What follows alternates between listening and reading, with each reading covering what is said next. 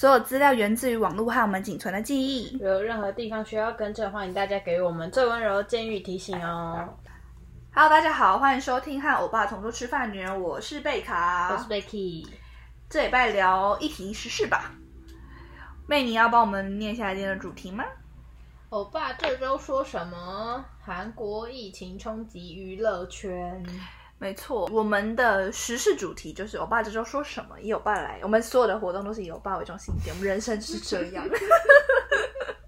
你知道我其实每次在写时事脚本的时候，其实都还蛮紧张。我觉得也算是对我来说最难写的一个本，因为我们设定这个主题就是要聊最近的新闻，但因为其实时事真的是最难写的，因为新闻的内容跟风向其实是浮动的，很有可能我今天写，然后下周录音的时候就已经面目全非了。会不会你会怕就最后太难写，导致我们会停更停更？以后没有，以后就再也没有我爸这种说什么，从此没落。我们今天要聊的内容，就如我们刚刚说的主题一样，我们今天要聊的是韩国疫情冲击整个娱乐圈。那其实我觉得影响还蛮大的。妹，你要先分享一下，就是。呃，这一次被受影响的艺人有哪些嘛？就结算到录影今天为止是十二月二十号，韩国现在中标的艺人有哪些？有 Uptension 的 B Two 跟高洁，还有 Everglow 的王怡人跟嗯金诗贤，还有庆夏，，对，请夏还有前几天确诊的 Golden Child 的载炫。哦，，Golden 那个我 Golden Child 那个我有吓到。其实现在来说，真的是一个有点是已经他们已经要在有点要救火，但有点已经改不下来了。我先分享一下我对于这件疫情总的一下的看法好了，因为其实我觉得台湾算是一个锁国的状态，其实亚洲很多国家都是锁国的，但是因为我觉得台湾有点像第三世界，就是被、嗯被世界遗忘的一个国家，所以我们根本就不知道外面的世界现在到底长怎么样。所以其实我觉得我们很难以我们现在以台湾的视角来去判定别人的情况，因为我们根本就是世外桃源，我们真的非常非常的幸福。我真的只能用幸福来形容我们现在的情况，所以我觉得我们今天其实并没有要批评韩国或者整个世界的防疫做得好不好这件事情。结果哎，不批评之后没有那你可以讲，没有啦。我觉得我们这次是想要聊一聊，就是受疫情冲击之下的整个 K-pop 影、嗯 K-pop 的呃娱乐圈，还有我们有受到什么样的冲击？对于迷妹的视角来说，来探讨这个时事。那妹，你先说一下你有什么感受好了，就是对于这样子的冲击。我自己除了看不到演唱会，就是觉得蛮省钱的之外，我哎对真的省钱真的很省。钱。我跟你讲，我最近开始狂买化妆品、衣服什么，因为我之前都没有钱，也不能说没钱买，是 因为你知道我们之前我我不知道妹，我爆看。我真的是，嗯我是一年看二三十场那种，就是不好看，谁来我都看。你看我的手灯鬼就知道了，我爆看，而且我都会看蛮不错的位置，嗯就后面的基本位置，我不太看。我我必须承认，我真的花几十万，几十万吗没？错。几十万砸在 砸在演唱会里面，而且我是会愿意飞出国看的人。嗯，对我是真的爱看演唱会到不行，所以我觉得对我来说，你真的提到一个很好，我觉得很很有感触的地方，就是没有演唱会，哎，他直接活生生剥夺掉我的兴趣爱好，哎，因为我觉得对我来说，看演唱会确实是我的兴趣没错，嗯就是我觉得我不爱囤专辑，我也不爱收集小卡，但是我很爱看演唱会，嗯，我很喜欢那个氛围。对，好，继续。我是觉得除了这一点之外，我对于疫情冲击韩国娱乐圈的感受度没有到很深。就一方面是我觉得我本来就不是那种偶像回归我就要出国去看他们、嗯去筹钱手的那种粉丝，嗯嗯所以我会觉得就是还好，就是其实大部分追星还是赢，就是看线上对线上的会比较多。所以就是除了韩国欧巴不能来台湾之外，没有什么实感，对吧？对，我是觉得没有什么实感，尤其在他就是偶像开始确诊之前，嗯确实是没有什么感觉，嗯因为其实他们那时候有渐渐比较好的趋势的时候，他们很多节目也是照常，然后韩剧照，拍这样子，然后韩综也是照跑这样。嗯，我觉得虽然就是我刚刚讲，我觉得台湾真的就是非常的安然无恙。嗯然后其实全世界可以说正在迎来第三波的疫情高峰，我觉得真的很可怕。我就是举韩国例子哈，他们现在几乎都是以单日。百人或是千人的数字在飙升，其实听起来很可怕。就面对这样子的疫情，其实我觉得韩国依然还是很努力的在举办各各式各样大型的颁奖典礼。那其实我觉得这个行为就引来了非常两极的声浪。像是之前我先讲之前妈妈的，哦，OK，我是原本觉我原本以为妈妈是会整场就是包含。就是颁奖什么，全部都是预录，然后后来才知道是现场颁奖，然后表演是预录这样。但其实我自己是觉得蛮莫名其妙，就是其实颁奖的话是确实会有。很多接触，嗯，就你团体上来，然后还会有颁奖人什么的，对。然后我是觉得，其实就是如果这是用预录的方式，然后你拍感谢影片是在后台自己拍的话，其实我觉得这样子就是明明你可以减少接触的机会，嗯嗯嗯，对。但而且因为就是那阵子妈妈办的，就那阵子就是。结束之后不是请下确诊吗？哦，对。然后结果只就是后来看，就是他接触过莎娜，嗯，但是然 Twice 也都全新全员阴性，但是但他没有想到潜伏潜伏时期的问题，就他们其实确实也在颁奖典礼上有接触到别人，那那些人也会再接触到别的艺人，他其实就是一个已经扩散开来了啦，对啊对啊，我觉得其实。因为他们如就像 Twice 其他八个人是呃七个，他们阴性，但他们行程是继续跑，所以我觉得就是就他就是一个问题的所在。但扯太多就讲话，我是觉得这样子这种大型典大型活动或颁奖典礼，其实各团之间减减少接触是是最好的啦。嗯，对。我讲一个比较站在主办单位的立场的观念好了，因为我姐姐是台湾独立乐团的经纪人，嗯，所以其实我对于这种活动的一些筹办方面呐，或者是一些他们整个。跑的流程啊、费用啊、租金啊等等，我觉得我算是略知一二。当然，我是不了解韩国情况，所以我先讲台湾的好了。以台湾的立场出发来看的话，像是当时台湾疫情很严重的时候，我记得那时候台湾某些已经敲定好的演唱会还是如期如期的举行。呃，我印象比较深刻的是清风的两场高雄巨蛋，那都是万人以上的活动，而且他举办的时间点是在台湾人也很恐慌的。时期，那他当时采取的措施是不取消，但给予无条件退费的权利，就是我不会取消，那如果你要退费，我会退你费。那就很多人不满啦，说疫情这么严重，为什么不取消？呃，我必须得说，是不能取消，取消不了。为什么？因为这种。大型万人的演唱会，它的租金其实非常可观的一笔钱，但是因为政府并没有下令勒令说要停业，所以他们合约签了白纸黑字，你钱就是要付。你可能租金一场可能是五百万，好了，我随便举个例，我不知道到底多少钱。取消的话，你到底要赔多少钱？而且你你想想看，你乐团你演唱会的乐手要不要付钱？他们已经开始练团了。那因为你取消演唱会，你就不给他们钱吗？不可能。当然还有开始已经制作的舞台成本了呢，这些这些硬体设备，你你租的灯光，这些等等，一切都是费用。所以，而且越大场那个。金钱越吓人越可观，所以我觉得我内心也是很心疼这些制作公司，因为其实他们也是受害者，就是他们疫情也不是他们造成的，对，就其实他们也是受害者。我是打从心里是蛮心疼他们的，虽然我觉得我不能理解韩国那边的情况，但我觉得应该差不了多少。就是都是一样照跑，就是你你场租是要钱的，你请的人是要钱的。那我相信这都是有一个合约规范。当初在跟这些场租啊，跟这些人签合约的时候，他们都一定会有写说，呃，活动要确保他们顺利进行，而且他们举办都是那种百人以上的大型颁奖典礼，或者是年末的那种歌谣大战，所以可想而知。这些成本其实是非常客观的，我觉得是站在我觉得这个观点角度切入是很多迷妹想不到的，就是你可能那些制作人员他们这些东西他们的工作啊什么的，我觉得这个是我们可能如果我们是站在一个心疼偶像的立场来想是想不到，但是我觉得不能这样比，是因为韩国现在的疫情跟台湾当时的疫情的严重度也不一样。但是严重的地方就是韩国的政府到现在都没有勒令要停止这些活动，因为其实像当初你记不记得台湾那个时候疫情很严重，然后大家都不去电影院，然后电影院的。只剩下一层，可能就一场里面就两个人这种，然后那时候完全电影院他们还是得照看。你不要你你只要开开门一天，你开个灯都是钱，嗯，你请的人都是钱，你不管你有没有人来，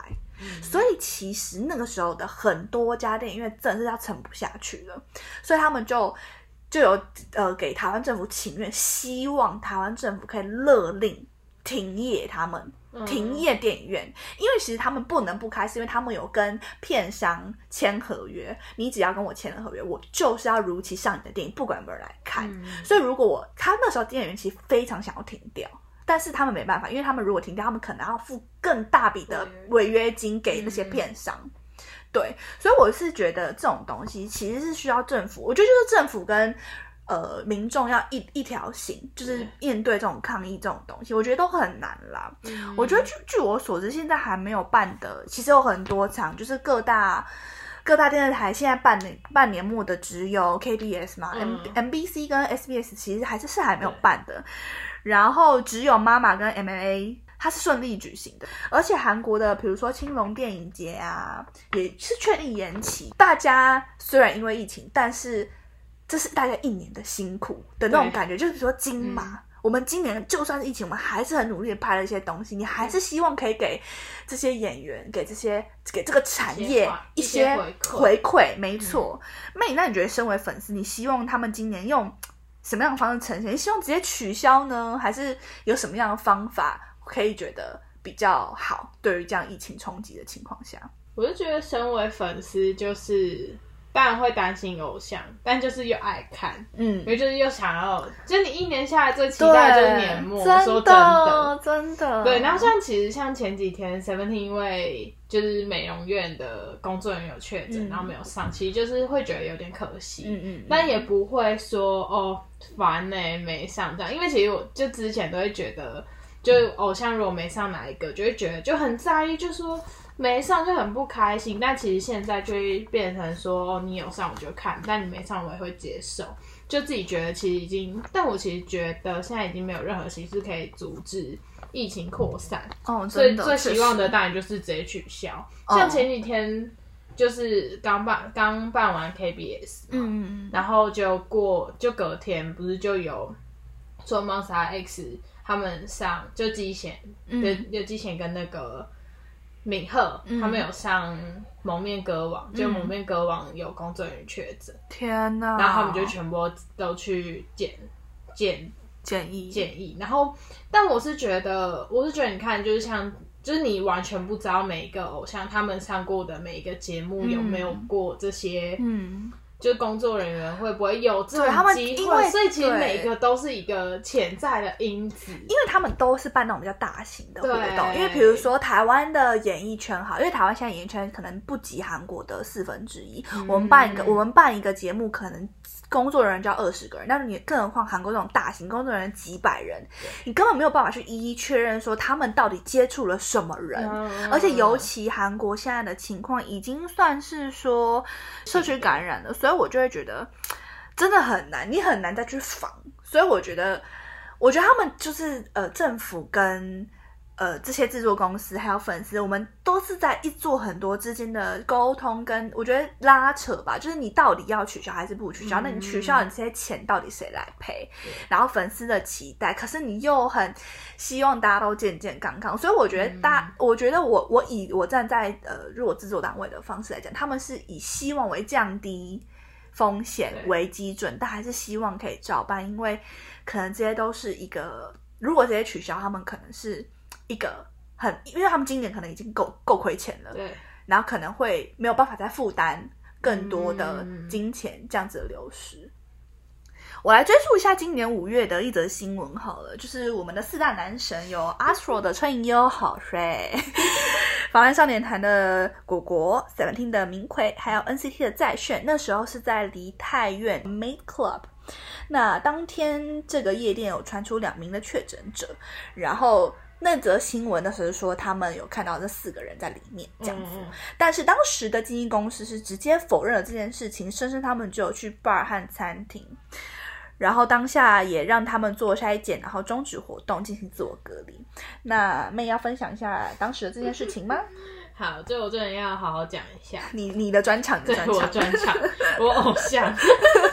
首先呢是时间轴问题，就是因为其实当时就有很多人在骂说，哦，就是都已经在疫情当下，你们为什么还要去那种去就是这种我本人我本人对，就你我狂骂。对，狂骂。然后，但我要就是帮大家整理一下哦，就是他们九七大的聚会是在黄金假期四月二十四号到五五月五号这期间，嗯，就是那时候廉价。然后韩国当时的疫情是比较平缓的，就是那个时候其实我记得日本跟韩国就亚洲亚洲都已经平那时候都还蛮平缓。对台湾那时候也很平缓的，对，所以其实，在假期的期间放松一下聚会，我是觉得是合理的。你觉得是可理解的吧？是可理解，的因为我觉得可能，因为可能身边也是，因为台湾那时候其实前面也是很严重，嗯，很严重。然后到后面就是渐趋平缓的时候，就会看到有朋友开始哦去夜店，嗯，然后去喝酒嗯什么，我闷都觉得坏了啦，我觉，得。所以我觉得其实他们就是这样子聚会是一件很合理的事情，但是其实他们衰的就是在五月五号的时候爆发了李太院群聚感染，对，就在那时候爆出来，所以那时候，但其实当时爆出来的时候，就是政府他们也没有强制规定说这时候进出梨泰院的人全部都要居家隔离，嗯他们是建议你居家隔离。嗯但当时的 Seventeen 的敏规跟防弹的真果是没有任何公开行程，然后他们也是就是也说他们确实是有在段这段期间自觉隔离了十四天。嗯。那问题就是在于 Astro 的车银优跟 NCT 的在训，他们是有公开活动，他们有主持音乐节目，哦对对两个都有音乐节目，没错，对。然后我觉得第一个，当时韩国对于疫情还没有这么有危机意识，所以其实可能公司也觉得哦没差，你就是测出来都阴性，你就继续跑啊。呃，我觉得其实也不能说没有危机意识，而是因为那个时候大家处于一个比较放松的状态，因为那个时候我记得韩国的单日确诊人数都蛮低的，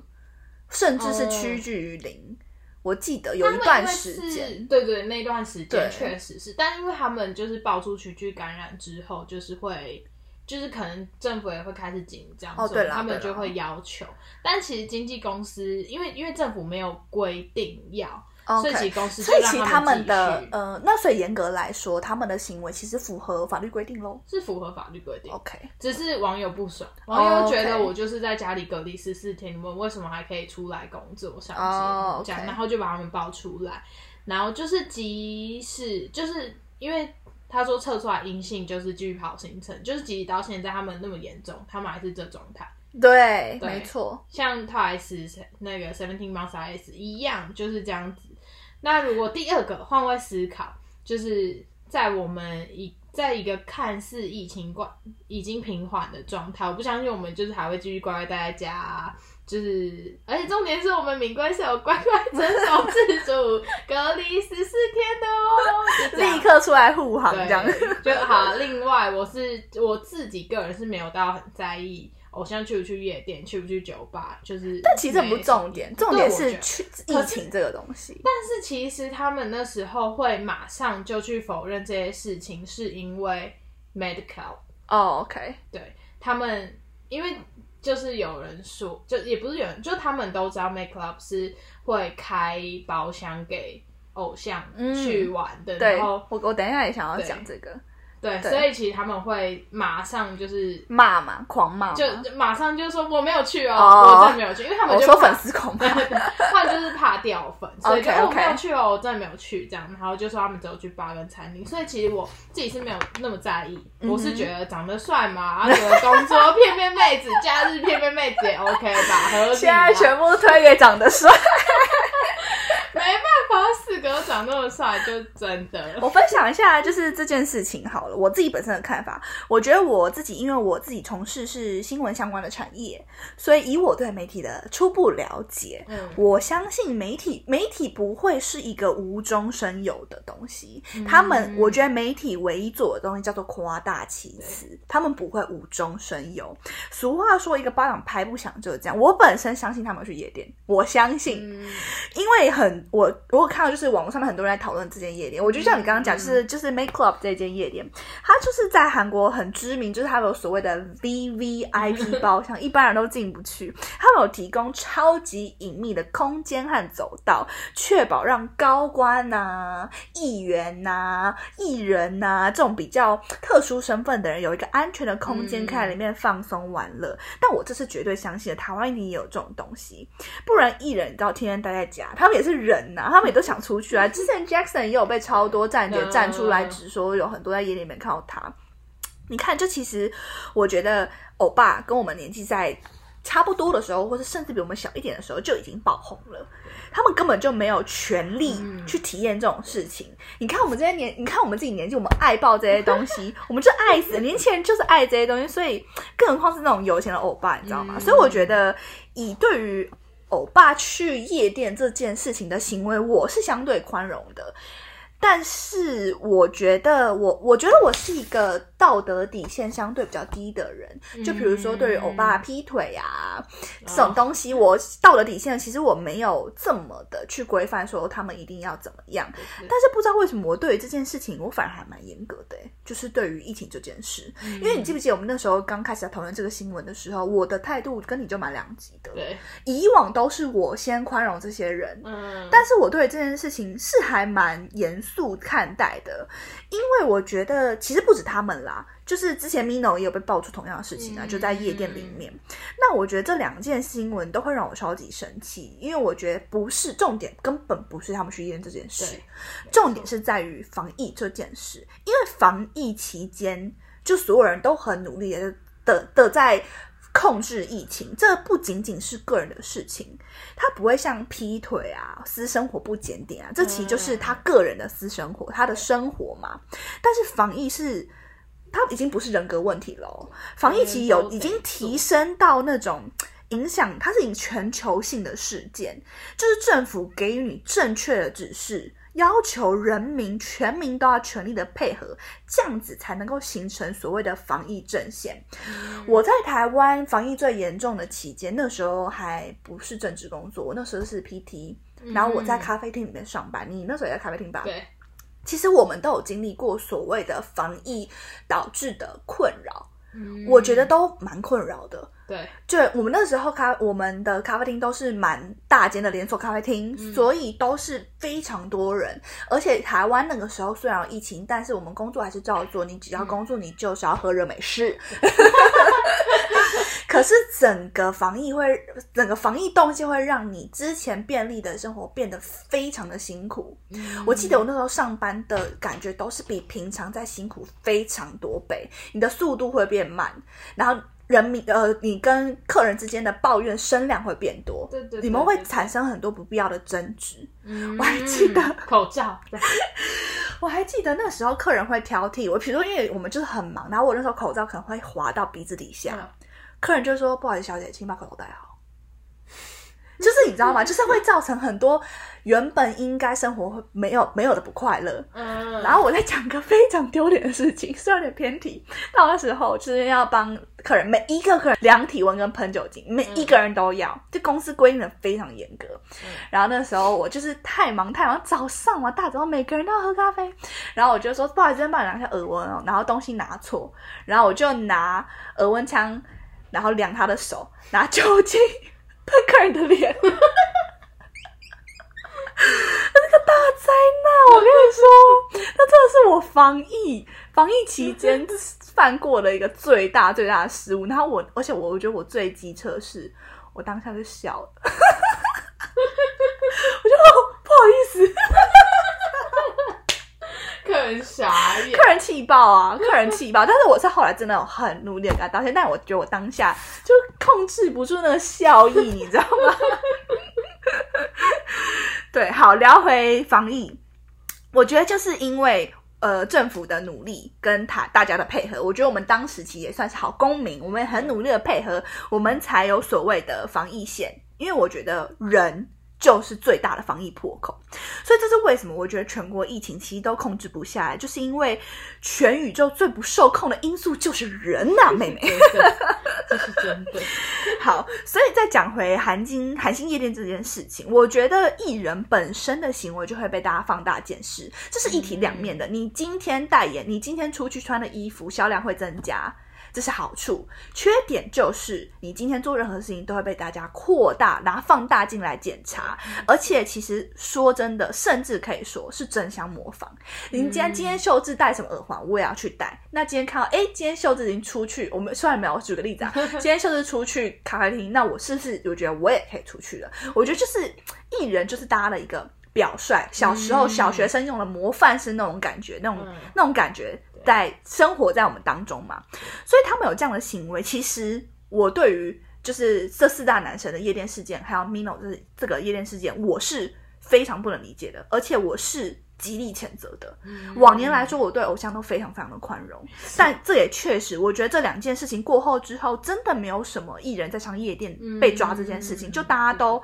皮绷蛮紧的。然后就安安分分的过日子，然后一直到现在，韩韩国现在有点是处于一个比较不可控的情况下，就更不可能会有这样的情况出现。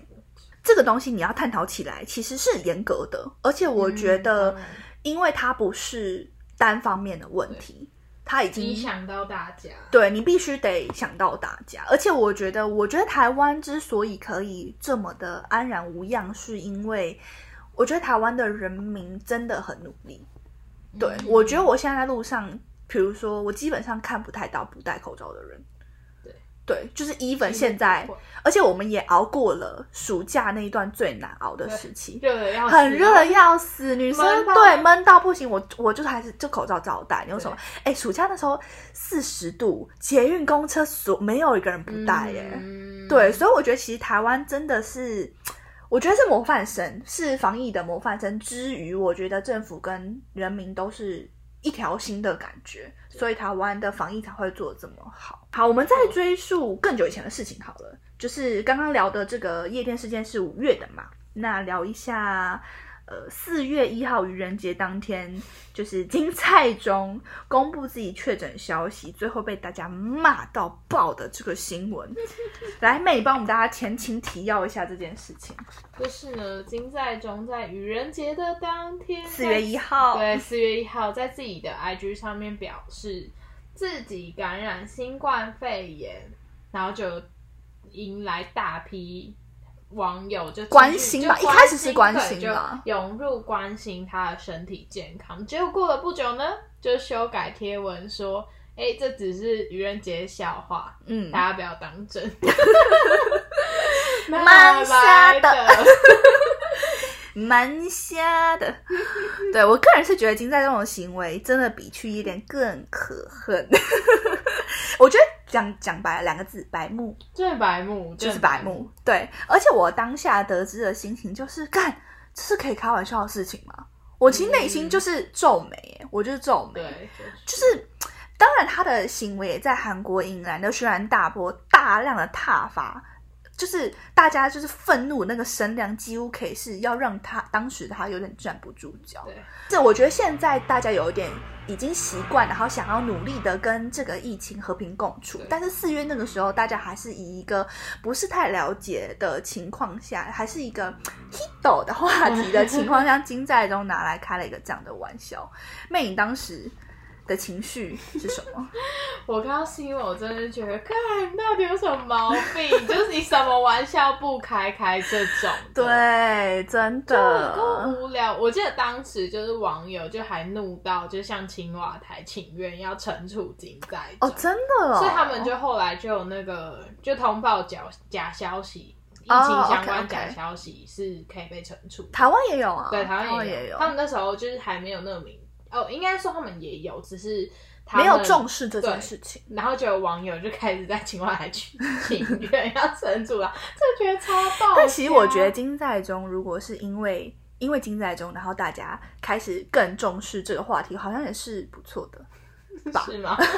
是吗？就他要重视说不可以开玩笑。对对，也是啦。对，就是不然真的蛮蛮生气的。对，就用一个而且如果金在中那个时候确诊，是第一个当红偶像确诊的人。对对，如果他确诊，如果他确诊的话，但没想到就是一个玩玩笑。而且因为那个时候，我觉得大家对于疫情其实蛮恐慌的，然后你会造成非常多人心里非常担心你啊。嗯就我觉得这东西就其实不好笑，对，开了一个很不适当的玩笑。没错，对于呃这样子的疫情，然后我觉得我自己受到的一些影响，我觉得因为我本来就是除了不能出国之外，不能看生人欧巴之外，我觉得其实看综艺还蛮明显的耶，就是现在他们的综艺节目都会再加一个，就是哦这个环境已经有全部消毒过的画面，哦，然后跟所有人表示说哦我们的。在一个极度安全的情况下拍的，嗯那我不知道你有没有看《新西游记》，你有看吗？最新的第八季？因为我是《新西游记》的爱好者，那他们在第八季的时候，就是很明显是因为疫情，我我不知道是不是啦，但我个人猜测是因为疫情，然后新增了一个环节，就是他是呃开一台车，然后把大家都分散到。不同的地方，然后你们要用手机联络的方式答题，然后答对了才能够开车把你送回家。那我觉得，如果以往没有疫情的话，应该是不会把这东西列入 列入计划，因为我个人觉得颇无聊的。而且，但是我我我觉得《新西游记》已经。尽力的把它剪得好笑，而且他们里面就是你看他们聊天室里面的内容也蛮好笑的，嗯但是就是以综艺来说，就很没有那种看综艺的感觉，就是看一群人低，他的画面是一群人低着低头看着手机，然后他就画面一分为二，然后一边可能是江湖东的画面，然后一方面就是他们的讯息狂跑的这个画面，这样子，对，然后我就会觉得很没有看。看看平常对看综艺的那种感觉，就就是是没有一群人聚在一起。对啊，因为综你知道综艺一旦切成零互动的话，你就会觉得嗯，就好像不知道在不知道在对干什么的感觉。对我自己是觉得韩国的疫情其实真的算这几这，尤其是最近真的有有回升到非常严重的情况下，而且呃，我前两天看他们的新闻是说，韩国的政府有分警告等级，他们有分呃一、一点五、二、二点五跟三嘛，最严重就是三。那他们现在还是二点五，二点五就是五十人以内的团聚。那如果因为现在韩国都是单日破千的在新增嘛，嗯如果再降下去的话，很有可能下个礼拜或是一月，他们就会把它调整为三三级。那三级的话，其实严格来说，所有的活动都要停摆。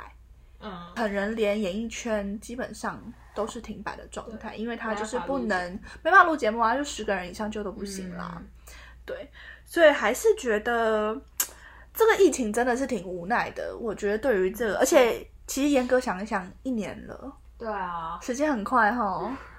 对啊，真的是，就当时疫情刚开始的时候，我并没有觉得它会持续这么久，嗯嗯，我以为它是一个可控的。对，因为我记印象当中，将小时候 SARS 好像也没有这么久，是吗？我对 SARS 完全没有印象哎。后来台湾就是赶快弄出疫苗，是哦，是台湾弄出，台湾对是台湾弄出来的。我不知道哎，我对 SARS 一点印象也没有。那是我们幼稚园的时候，我这个人可能 人生长大之后只从最近之后只记得我爸的事。对，可是我对于这次的疫情，我是觉得还感到蛮意外的是，就是美国到现在还是不戴口罩，嗯对，还是有人不戴口罩，一年了。因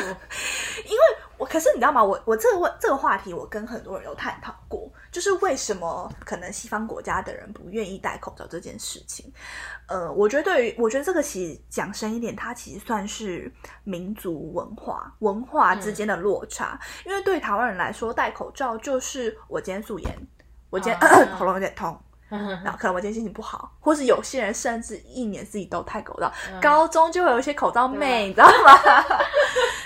对，就戴口罩对我们来说并不是一件非常困难的事情，因为本身我们觉得戴口罩对我们来说不困难，所以政府就算要求我们做这些事情，我们也不会觉得很难办到。嗯但是可能对于美国人来说，你要重病，你要发烧，怎么样才会戴口罩？戴口罩对我们来说是一个你已经病入膏肓的一个 sign，这样。嗯西方国家很不能够接受政府要求人民做什么什么什么事，因为对他在他们的观念里面，自由优于性命。嗯，就是我今天我要的民主自由高于我今天的生死，所以我今天就算病死了，我也不戴口罩。有一点那种观念是真的存在的，所以这是为什么我觉得亚洲国家跟呃呃西方国家的呃确诊人数的。人数会差距会这么大，因为其实虽然你看韩国好像单日千千人千人的确诊，我们会觉得哦听起来好可怕哦，但是你相较美国单日二十四万，听起来是不是就好像好很多？这个疫情我觉得真是冲击到整个全球，然后真的很担心哥哥姐姐们的人身安全。之余，真的很希望所有人，当然不仅仅是偶像艺人，就是生活在这世界上的每一个人。都要遵照各个国家、各个政府的防疫标准去做防疫，因为这真的不仅仅是个人的问题，已经衍生成为全世界的问题。谁不希望疫情赶快过去？大家恢复到疫情之前的样子，不是很好吗？我觉得防疫已经变成所有人的责任和义务，然后希望明年可以控制下来，我们才有机会看到我们喜欢的偶像。然后我们才可以继续用我们的金钱、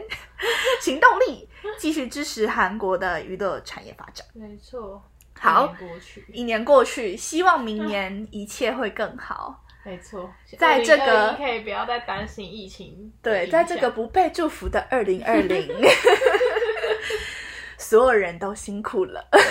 没错，好，谢谢大家收听这一集哈，我爸同桌吃饭的女人，我是贝卡，我是贝。Key，我们下次见，拜。